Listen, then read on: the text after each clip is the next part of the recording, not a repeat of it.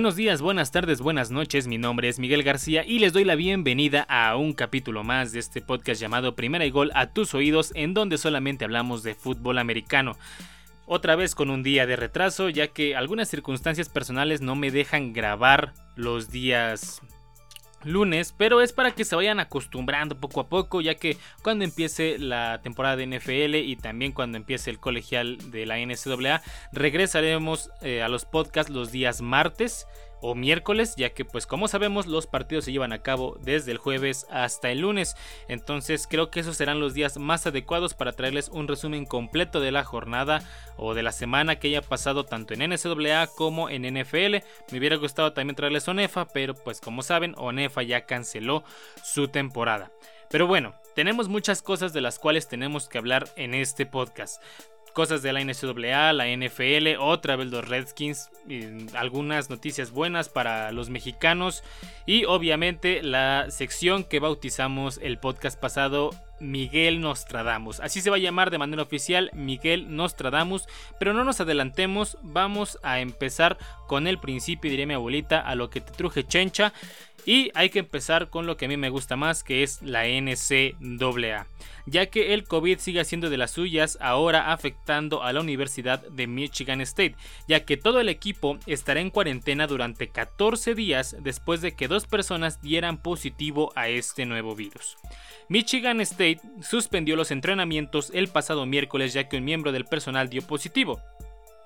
Como parte de la política de regreso del Departamento de Atletismo, los estudiantes se ponen en cuarentena cuando entran en contacto cercano con un individuo que da positivo a COVID-19, declaró la universidad.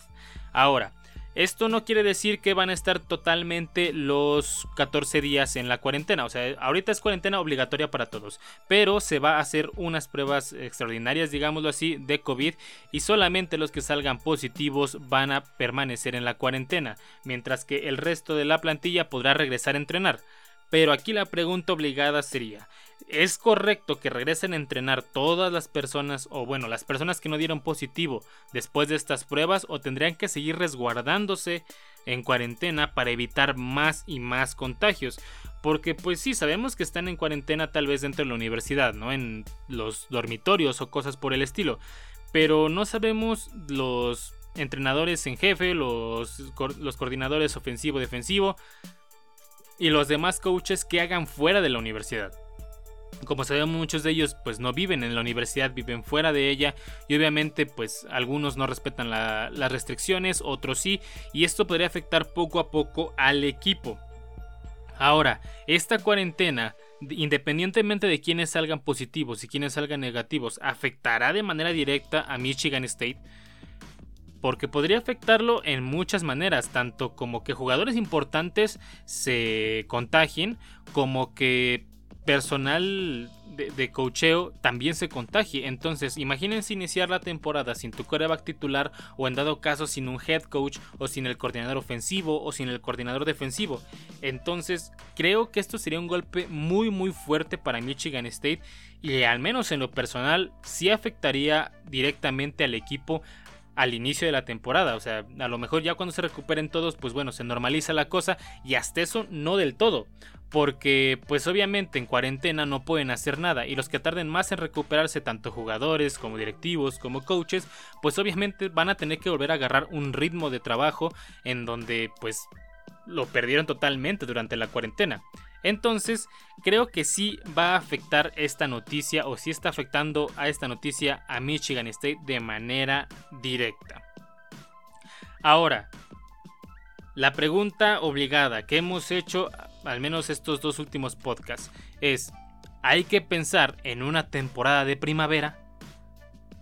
No lo sabemos, hay muchas cosas en las cuales tenemos que pensar, hay muchas cosas en las cuales tenemos que considerar no solamente en los fanáticos, hay que pensar en los jugadores, en los coaches, en el dinero que pierden las universidades. Si no hay una temporada de otoño, hay que pensar en muchísimas cosas. Yo opino, en lo personal, que sí deberíamos de pensar en una temporada de primavera, más no tenerla como una primera opción. ¿Por qué? Porque, pues como lo mencionamos también, esta temporada de primavera podría afectar demasiado la elegibilidad de muchos jugadores de último año. Hablamos de Justin Fields, Trevor Lawrence, etcétera, etcétera. Entonces, podríamos considerarla, pero creo que sí es necesario una temporada de otoño. Obviamente, como lo han hecho otras ligas u otros deportes, con sus debidas restricciones. En este caso, como lo es em, pues sin público, como lo es con pruebas antes de cada partido, las universidades tienen el potencial económico para poder hacer pruebas de COVID 24 horas o 48 horas antes de cualquier partido. Entonces creo que ese no sería problema, pero sí sería un punto a recalcar. A mi punto de vista, sí hay que considerar una temporada de primavera, pero no considerarla como una primera opción. En otras noticias, pasemos con otro equipo totalmente. Oklahoma anunció de manera oficial el cambio de fecha de su juego de apertura contra Missouri State, que estaba programado para el 5 de septiembre. El juego ha sido reprogramado para el 29 de agosto, todo esto con la finalidad de permitir la flexibilidad de programación en medio de la pandemia. Este, pues, como ya sabemos, o sea, como se explicó aquí, pues iba a iniciar eh, hasta septiembre, pero ellos decidieron cambiar esta fecha para agosto para tener pues muchas más facilidades, no solamente con los entrenamientos, no solamente con eh, distintas cuestiones, sino que pues siento que también se puede hacer como un hecho de intentar acelerar la temporada, pero también para que los jugadores no tengan esa carga que tendrían en una temporada normal, ya que tendrán con este movimiento una semana libre entre cada partido las primeras tres semanas, ya que su, primer, su segundo partido será hasta el 12 de septiembre y el tercer partido hasta el 26 del mismo mes. Entonces los jugadores jugarán valga la redundancia, los jugadores jugarán el 29 de agosto, tendrán una semana de descanso, luego jugarán el 12 de septiembre y luego al último jugarán el 26 de septiembre. Bueno, no al último, en la tercera semana. Y de ahí continuarán con una temporada normal. A pesar de que las conferencias Pac-12 y Big Ten anunciaron el cambio de juegos a solo conferencias, recordemos que Oklahoma pertenece a la Big 12 y esta aún no ha determinado alguna decisión concreta al respecto. Sabemos que iban a decir algo a finales de este mes, pero no se ha dado nada. Muy probable lo hagan hasta agosto. Pero aún así tenemos que esperar que deciden las conferencias de manera individual. Ya sea que pues jueguen normal o de plano bueno, jueguen normal, menos los partidos de otras conferencias que son la Pacto del Vila o que en determinado momento también se cierren a una temporada de solo conferencia muy bien, muy respetable por los Sooners. La verdad, no le veía nada de malo a cambiar la fecha. Al contrario, creo que un partido de Oklahoma para iniciar la temporada, creo yo que está muy, muy bien. Y pues, a mi punto de vista, excelente decisión. Hay que disfrutar ese partido. No será el partido más vistoso del mundo, pero sí nos sacará una gran sonrisa por el regreso del fútbol americano colegial. Ahora vámonos a otra universidad, vamos a hablar de la Universidad de Miami, ya que el transferido de la Universidad de Houston, Eric King, ha sido nombrado el coreback titular con su nueva escuela, o sea, Miami. Esto fue oficializado el lunes pasado por eh, el head coach de Miami, eh, Manny Díaz, el cual dijo, el arduo trabajo de King dentro y fuera del campo le ha valido la posición de coreback titular muy bien por este coreback. Sabemos que es muy muy talentoso y además que Miami ya le hacía mucha falta un coreback de este calibre. Eh, y además el head coach añadió, estamos emocionados de verlo liderar esta ofensiva y sé que sus compañeros de equipo también lo están, agregó el entrenador en jefe. Recordemos un poquito de la carrera de este jugador, Derrick King. Fue titular en 22 juegos con la Universidad de Houston, acumulando 82 touchdowns con 4.295 yardas aéreas y 1.421 yardas terrestres. En enero fue trasladado, o bueno, en enero él se trasladó, él se transfirió a la Universidad de Miami y creo que ha sido una de las mejores decisiones que ha tomado. La Universidad de Houston es competitiva, claro que sí, pero creo que no al nivel de Miami y ahora podrá verse el verdadero nivel y el verdadero talento que tiene este coreback. Esperando obviamente que no se lesione, que no lo sienten y que dé el mejor de los papeles posibles para esta temporada 2020. Una pregunta fácil y sencilla es ¿cómo le irá? Pues yo digo que bien, o sea, en Houston, a pesar de que no es la escuela más competitiva y no está eh, o no tiene eh, partidos tan tan complicados, pues creo yo que demostró tener el talento, demostró tener las agallas para jugar en, o dirigir una ofensiva y esto le puede ayudar en Miami. Miami sabemos que es una universidad de mucha historia con muy buenos jugadores y en esta temporada tiene muy buenos receptores, entonces podría ser un punto clave para Miami para poder clasificarse a playoffs o por lo menos a un buen bueno, no un buen, no podemos decirlo así, clasificarse a uno de los bowls más emblemáticos, ya sea Peach Bowl, Rose Bowl, Citrus Bowl. Em, bueno, Rose Bowl va a pegar semifinales, entonces también podríamos verlo en semifinales, al Cotton Bowl, al Orange Bowl, etcétera, etcétera, etcétera. Entonces creo que le veo muchísimo potencial a este coreback. Vamos a verlo en esta temporada, vamos a estar al tanto de lo que pase con él y les aseguro que no defraudará ni, ni al head coach ni al equipo de Miami. Ahora, como ya lo hemos platicado, como ya lo hemos dicho en algunas semanitas y como lo acabamos de decir hace poquito, pues las conferencias tomaron decisiones específicamente de la Power 5, que son la Pac-12 y la Big Ten, de cerrarse totalmente a juegos de, solos de solo conferencias. Esto ha llevado obviamente a tomar la decisión de cancelar partidos importantes para continuar con la temporada de otoño. Y con esto obviamente vienen pues mucha pérdida tanto para las universidades como para los aficionados, ya que nos estamos perdiendo de grandes, grandes partidos. Vamos a hablar un poquito de este, este grupo de la Power 5 y vamos a hablar de los partidos que se han cancelado y los que se han suspendido. Primero hablemos de la Big 12, como ya lo sabemos, la Big 12 no ha tomado una decisión concreta de qué hará con su temporada, pero ya tiene partidos cancelados gracias a la decisión de otras conferencias. En este caso tiene muchos. Bueno, no, de hecho, esta no tiene tantos partidos cancelados, pero sí hay que hablar un poquito de, estos partidos.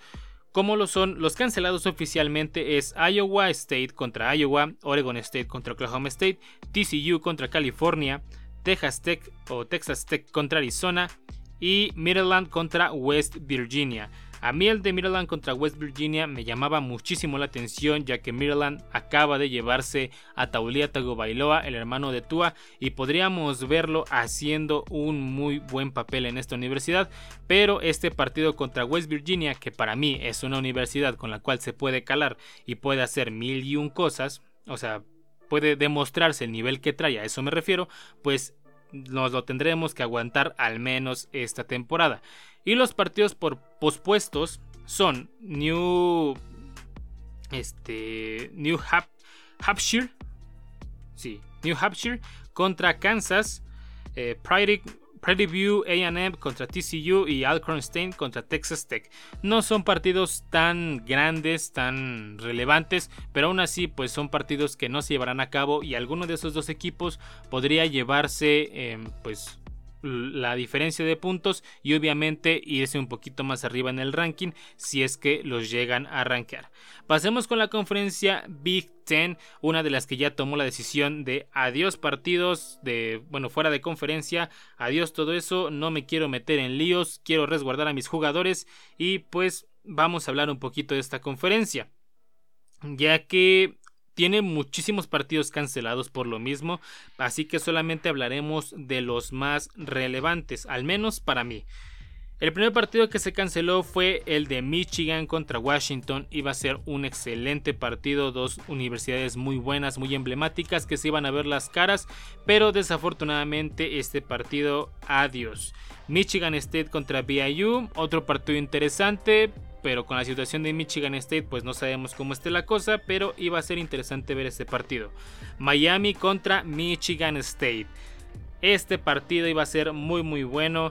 Michigan State, pues insisto, no está teniendo su mejor momento ahorita, pero verse contra la Universidad de Miami iba a ser creo que de lo más vistoso para esta universidad.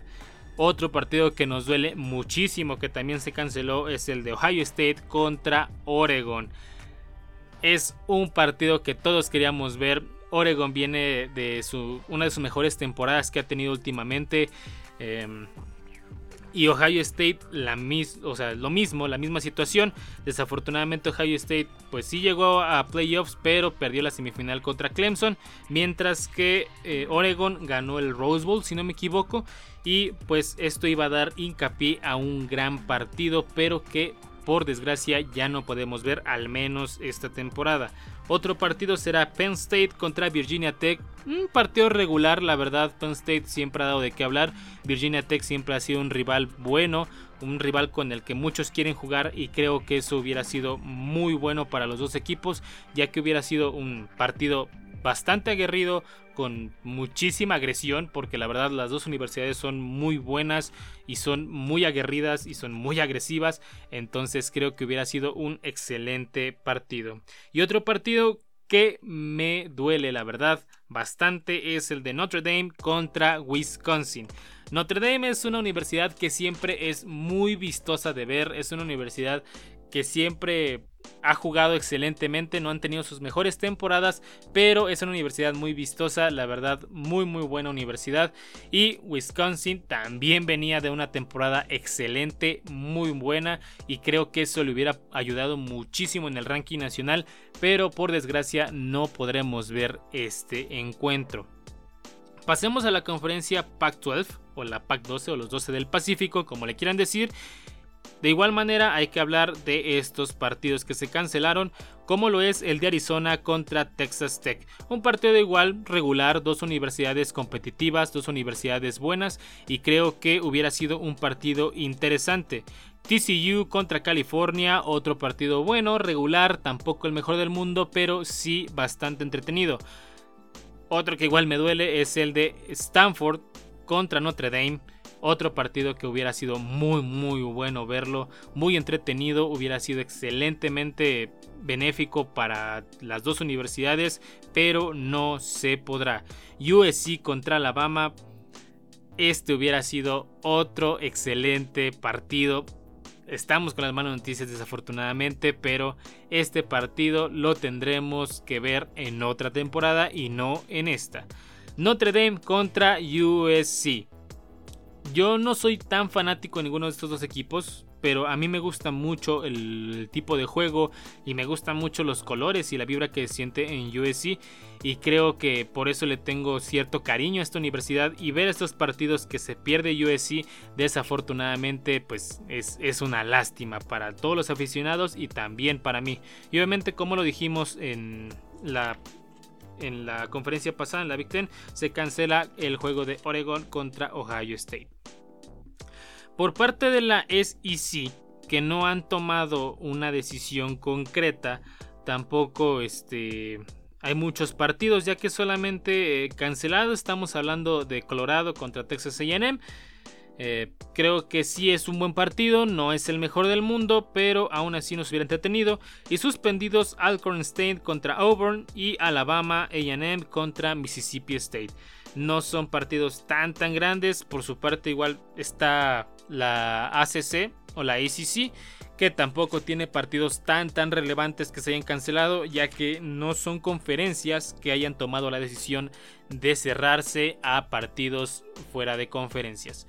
Pero bueno, es todo lo que tenemos de NCAA muchas cosas que tenemos que platicar, muchas cosas que tenemos que plantearnos, una posible temporada de primavera o tal vez un pues partidos no tan interesantes como lo hubiera sido en una temporada normal, pero aún así tendremos fútbol americano colegial y eso es lo importante del asunto. Así que pasemos a la NFL. Tenemos que hablar de los jugadores y de los equipos en general, ya que como sabemos, todos los jugadores ya se han reportado con sus respectivos a sus respectivos campamentos con sus respectivos equipos, ya que el día de hoy fue el último día para que todos los jugadores se reportaran. Recordemos que el 21 de julio se reportaron todos los jugadores novatos, los que fueron elegidos en el draft y los que firmaron fuera del draft. El 23 fueron reportados los corebacks y los jugadores lesionados y el día de hoy se reportó el resto del equipo. Esta acción nos da a entender de que tendremos sí o sí una temporada, digámoslo así entre comillas, normal de la NFL. Y digo normal ya que como sabemos habrá medidas rigurosas que se tendrán que seguir al pie de la letra para evitar sanciones, que eso igual ya lo platicamos. Y creo que una de las más significativas es el público en los estadios. Hasta el momento solamente tres equipos como lo son Filadelfia y los dos equipos de Nueva York, los Jets y los Giants han confirmado partidos a puerta cerrada. Los demás equipos han dicho que reducirán sus capacidades de los estadios porque pues para ellos es una buena apuesta económica el meter gente a los partidos, pero aún así esperemos que más equipos se unan a esta campaña de jugar a puerta cerrada. No pueden estar jugando con gente en los estadios por mucha salud que se tenga. Creo que eso será muy malo para los para la gente en general, no solamente para los jugadores. Será muy malo para la gente en general, ya que pues como lo hemos o como lo he platicado aquí en, lo personal, es que a lo mejor tú puedes tener la, la sana distancia, como se dice aquí en México, pero la otra persona no. O tú puedes tener buenos hábitos, como taparte la boca, como no tocarte la cara, pero las otras personas no. Y creo que eso podría afectar al público y a los jugadores. Entonces, ya están los, jugadores entrenando, ya se reportaron a los campamentos, ahora simplemente queda esperar a que inicie la temporada, ya que también se ha cancelado la pretemporada. Pero por el momento, que entrenen, que hagan lo que tengan que hacer y que empiece la temporada. Es cuestión de tiempo, es cuestión de esperar un poco más. Ya estamos por entrar a agosto y faltaría poquito más de un mes. Ahora, por tercera vez consecutiva, en este podcast hablaremos del equipo de Washington, pero no como los Pieles Rojas, sino ahora como Washington Football Team, ya que este será el nombre que usará la franquicia durante la temporada 2020. ¿Cómo la ven? Yo me esperaba tal vez algún apodo pues no permanente, o sea, algún apodo de por lo mientras, pero decidieron ponerle Washington Football Team. El equipo comandado, bueno, ahora comandado por Ron Rivera, declaró que este no será el nombre definitivo, ya que la elección del nuevo nombre y logotipo tardará al menos un año. Primero dijeron 50 días, luego dijeron un año, no se sabe exactamente, pero pues creo que es obvio que va a tardar más tiempo del que se esperaba.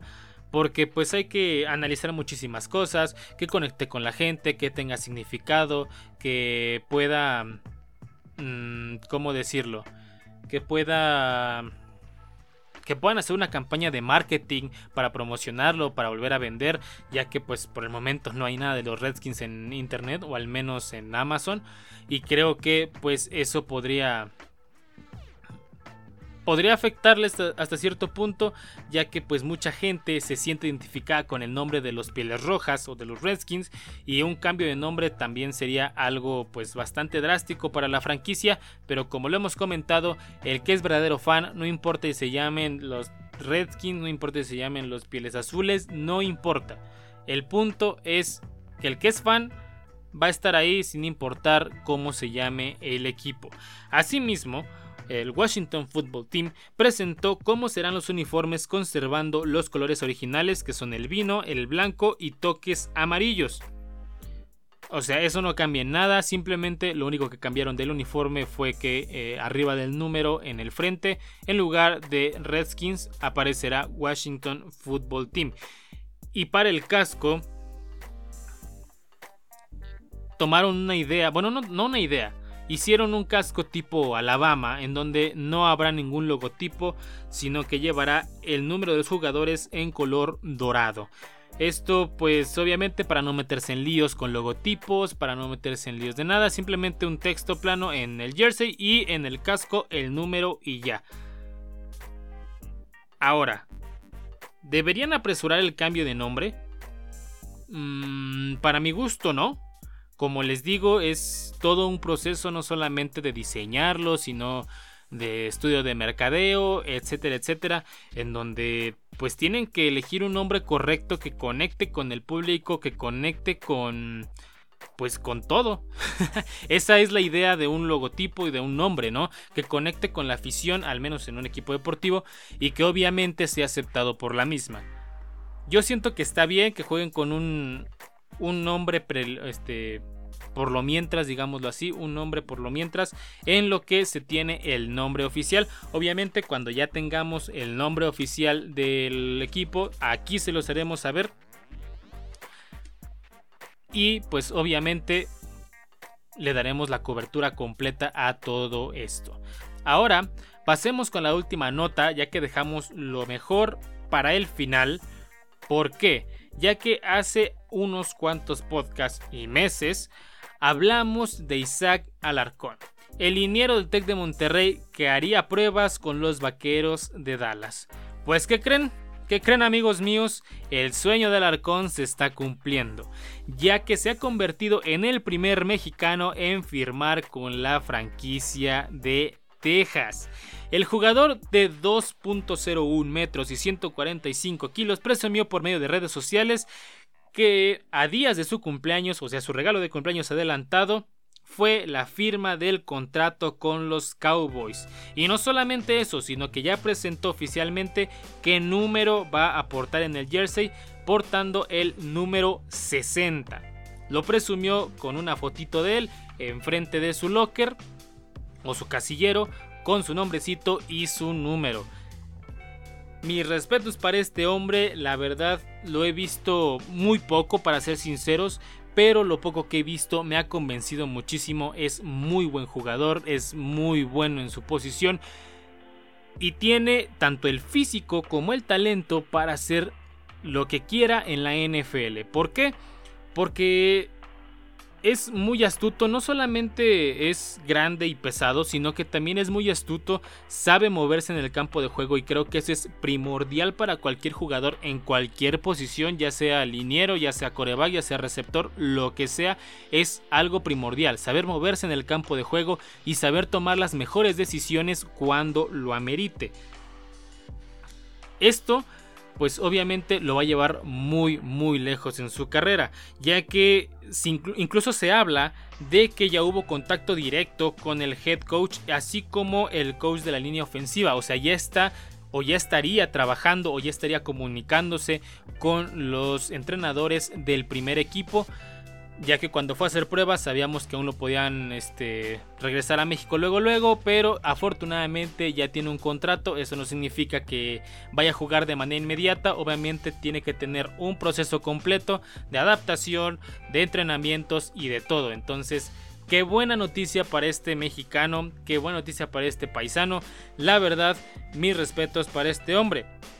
Y la pregunta fácil y sencilla, que yo creo que todo el mundo va a estar de acuerdo conmigo, o bueno, la gran mayoría, es cómo le irá a Isaac en los Dallas Cowboys. A mi punto de vista, bien. Sabemos que la NFL es el último filtro para sacar a lo mejor de lo mejor de lo mejor, pero aún así siento que le irá bien porque él es uno de los mejores a nivel nacional aquí en México y obviamente tendrá que llevar ese talento y trasladarlo al estilo de juego de Estados Unidos, ya que aunque parezcan muy iguales, los estilos de juego suelen ser muy distintos y creo que eso podría afectarle un poquito a Isaac, pero aún así sé que podrá adaptarse de manera rápida, se los, se los dije hace un momento, es un jugador muy inteligente que puede hacer lo que quiera con los rivales y creo que eso le ayudará tanto en la adaptación como en el juego que pueda tener. También esperemos que el head coach le dé minutos poquito a poquito en los partidos que ya tengan ganados, en los partidos que ya tengan pues ya un poquito en la bolsa, le puedan dar minutos poco a poco y que, ¿por qué no?, ganarse la titularidad eh, pues en, el primer equipo, ¿no? O en, o en el equipo de los Dallas Cowboys. Entonces le deseamos la mejor de las suertes. Bueno, no, la suerte no. Deseamos el mejor de los éxitos a este gran jugador. Sabemos que va a poner el nombre de México en alto y eso lo hará cada entrenamiento, cada temporada y obviamente echándole muchas ganas, esforzándose a diario, porque a final de cuentas eso es lo que te lleva al éxito, el esfuerzo y toda la dedicación que le pongas a eh, lo que haces. Entonces, el mejor de los éxitos y muchas felicidades a Isaac Alarcón. Ahora, vamos con lo último, ya vamos con el final, ahora sí. Acabamos ya prácticamente este podcast, pero vamos con la nueva sección oficialmente bautizada como Miguel Nostradamus.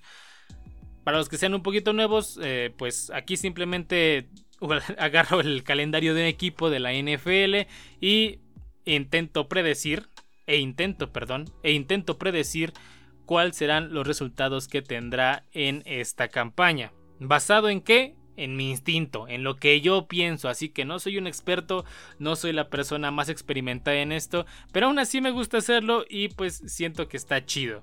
Así que, ¿de qué equipo nos toca hablar? Ya hablamos de los Packers, ya hablamos de los Chiefs, ya hablamos de los Pats. Creo que ahora tenemos que hablar del equipo que ha estado más metido en la controversia estos últimos mesecitos. Sí, podríamos decirlo así, mesecitos. Que son los Washington Football Team, antes llamado los Redskins de Washington. Como ya sabemos, la dinámica es sencilla. Vamos a decir la semana, el rival, si eh, Washington jugará de visita o de local y el resultado que yo pienso que van a tener. ¿Y el por qué? Un poquito vamos a hablar del por qué. Así que vamos a empezar con Miguel Nostradamus. En la semana 1, el rival va a ser los Eagles de Filadelfia. Los Redskins jugarán de local y mi pronóstico es que ese partido lo pierden. ¿Por qué? No lo sé, simplemente siento que lo pierden. O sea, los Redskins se reforzaron con Chase Young, uno de los mejores defensivos del país. Además de que tiene un nuevo head coach Ron Rivera, pero siento que no les va a alcanzar para ganarle a los Eagles de Filadelfia. A las Águilas, perdón, de Filadelfia. En la semana 2 irán contra los Cardenales de Arizona de visita. Y es un partido que ganan sin tanto problema. Tal vez si se les dificulte, pero al menos para mí ganan ese partido. Le tengo igual muchísima fe a Ron Rivera, no solamente a él, sino que los jugadores pueden hacer un gran, gran cambio y creo que eso podría afectar en los marcadores de la temporada. Así que contra Arizona en la semana 2 ganan. En la semana 3 van contra los Browns de Cleveland de visita, es otro partido que ganan. A pesar de que los Browns tienen a Odell Beckham Jr. y a Baker Mayfield, no han sido la ofensiva que todo el mundo esperaba, no han sido el gran equipo que todo el mundo decía que iban a ser, ya que no se han visto tan tan brillantes como lo, lo vieron o como se vieron en su momento Odell Beckham Jr. con los Giants y Baker Mayfield en el, en el inicio de su carrera. No se han visto tan tan brillantes, pero aún así pues podrían la sorpresa, aunque para mi gusto este partido es para Washington. En la semana 4 irán contra los Ravens de Baltimore de local y este partido obviamente lo pierden. Los Ravens vienen muy muy bien, no solamente de una temporada pasada excelente, sino que también vienen de, de un buen draft y además de que tienen al que fue nombrado el MVP de la temporada pasada, Lamar Jackson, y creo que eso sería punto significativo para el equipo de Baltimore. Y obviamente punto significativo para el equipo de Washington, ya que a mi gusto no podrán con la ofensiva de los Ravens. En la semana 5 irán contra los Rams de Los Ángeles de local y es un partido que igual pierden. ¿Por qué? Este sí no lo sé, la verdad. Siento yo que van a perder. Eh, Jared Goff no, no tendrá problema alguno en superar a la ofensiva de Washington, pero pues esperemos que no sea el caso y que le vaya bien a Washington, claro está. En la semana 6 van contra los gigantes de Nueva York de visita. Este partido lo ganan sin problema alguno. Los gigantes no han tenido la mejor temporada ni los mejores años para ser sinceros pero con eh, su nuevo quarterback, ¿cómo se llama? Daniel Jones, si no me equivoco, pues creo que podrían a lo mejor dar la sorpresa, pero aún así a mi gusto este partido es completamente para Washington. En la semana 7 irán contra los Vaqueros de Dallas, el nuevo equipo de Isaac Alarcón. Irán de locales. Este partido lo gana Washington sin problema, siento yo, a pesar de que pues sí ha tenido sus altibajos Dallas. Ah, sabemos que está la polémica de, de Dak Prescott. Sabemos que pues tanto se puede ir, o sea, se convirtió en jugador franquicia si no me equivoco, pero aún así es un jugador para mí un tanto frágil, se puede lesionar muy fácil y creo que se podría afectar en la temporada. Entonces esperemos que para la semana 7 eh, Prescott siga completito y pues puedan hacer eh, un buen partido. Pero para mí este partido lo ganan los Washington Football Team. Ya le iba a decir los Redskins, pero ya no son los Redskins. Ahora es Washington Football Team. En la semana 8 tienen descanso, es bye week, no hay problema. En la semana 9 juegan de nuevo contra los Giants. Otro partido que ganan. Siento yo que los dos partidos contra Nueva York lo van a ganar sin problema alguno.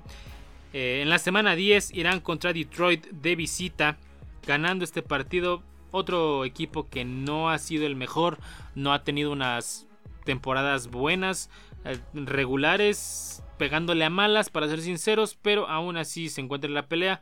Yo siento que este partido lo gana sin problema alguno Washington.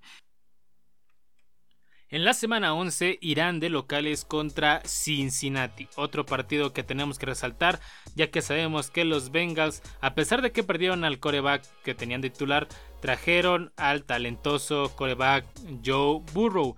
Y creo que eso será pues lo más significativo de este equipo ya que podrá estar comandado por un excelente coreback y creo que eso será un punto a favor para Cincinnati y es un partido que Washington pierde.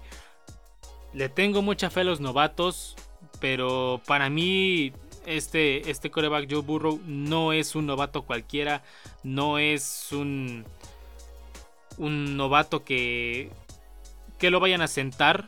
Para mí va a iniciar de titular sí o sí y tiene esa chispa que lo hace ser grande, lo hace ser muy bueno sin importar el nivel al que esté. Él mismo lo ha dicho, es un coreback muy frío, es un coreback que piensa mucho las situaciones, lo vemos estremecerse muy muy poco, la verdad es un coreback muy inexpresivo, digámoslo así, ya que pues siempre está serio, siempre está concentrado y hace bien su trabajo, que es lo importante. Entonces, este partido de la semana 11 contra los Bengals pierde el equipo de Washington.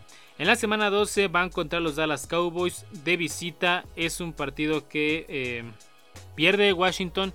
porque Si ya le habían ganado en la semana anterior, en las semanas anteriores.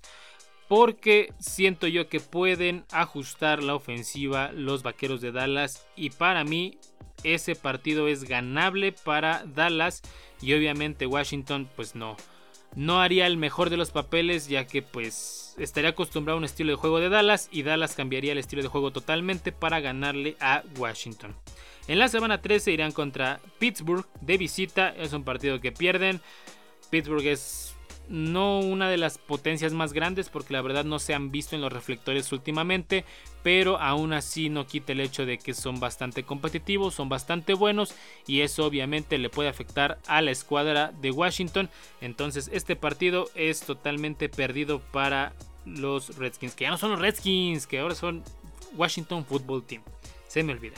En la semana 14 contra los 49 de visita, otro partido que pierden, Jimmy Garapolo va a ser de las suyas, Dick Bosa por su lado también hará de las suyas. Y creo que eso será lo que ponga la diferencia en el emparrillado, así que este partido es totalmente perdido para Washington. En la semana 15 irán contra Seattle de locales, otro partido que pierden, porque para mí las dos escuadras están muy igualadas, Russell Wilson pues sí ha tenido buenos partidos, pero no ha tenido los mejores del mundo y creo que eso podría afectarle tanto a Washington como a Seattle. Es un partido que se va a ver muy parejo, pero siento que lo pierde Washington. En la semana número 16 irán contra Carolina de locales. Es un partido que ganan. Carolina tampoco ha tenido la mejor eh, temporada de su vida. Los últimos años no ha sido protagonista como lo fue en su momento y creo que eso podría afectar a este equipo de las Panteras. Entonces este partido es ganable para Washington.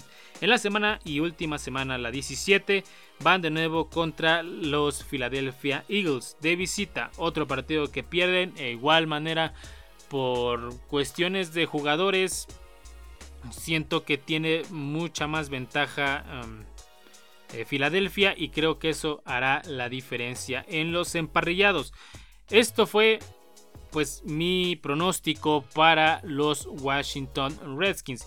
Y pues díganme en los comentarios qué les parece, si están de acuerdo conmigo, la mayoría no va a estar de acuerdo, pero tanto en el podcast este, como en YouTube pueden dejarme en el podcast, o sea, esto es el podcast, en ebooks como en YouTube pueden dejarme en los comentarios eh, si están de acuerdo o no están de acuerdo y cuáles serían sus pronósticos para estos partidos. Por mi parte ha sido todo, creo que ya terminamos las noticias al menos por esta semana. De nuevo me disculpo por el día de retraso en el que subo este podcast, pero pues como les comenté, hay ciertas cosas personales que no me dejan grabar los días lunes. Así que ustedes no se enojen, tranquilos, no pasa nada. Aquí estamos, aquí estaremos y no nos iremos por un buen rato. Entonces, si les gustó el el podcast, dejen su like tanto en ebooks o iBooks, como le quieran decir, como en YouTube. Dejen su comentario en la parte de abajo. Compártalo con sus amigos si es que les ha gustado. A todos los aficionados del fútbol americano creo que nos interesa ver la opinión de los demás. Y pues nada, yo me despido. Recuerden seguirme en redes sociales. En Twitter específicamente como arroba MikeErnesto001. En YouTube les aparece en la pantalla mi, mi nickname de, Twitter. Pero si lo están escuchando en, en iBooks o en Spotify, pueden seguirme como arroba M-I-K-E-R-N-E-S-T-O. Si lo redetré bien, sí, si lo redetré bien. Entonces ahí pueden seguirme, ahí estoy publicando muchas tonterías todo el día. A veces no publico, pero pues, es porque tengo flojera o algo por el estilo, pero ahí estoy. Y como ya les mencioné, me pueden escuchar en iBooks o eBooks y también en Spotify. Entonces, pues por mi parte ha sido todo. Un saludo y nos vemos hasta la próxima.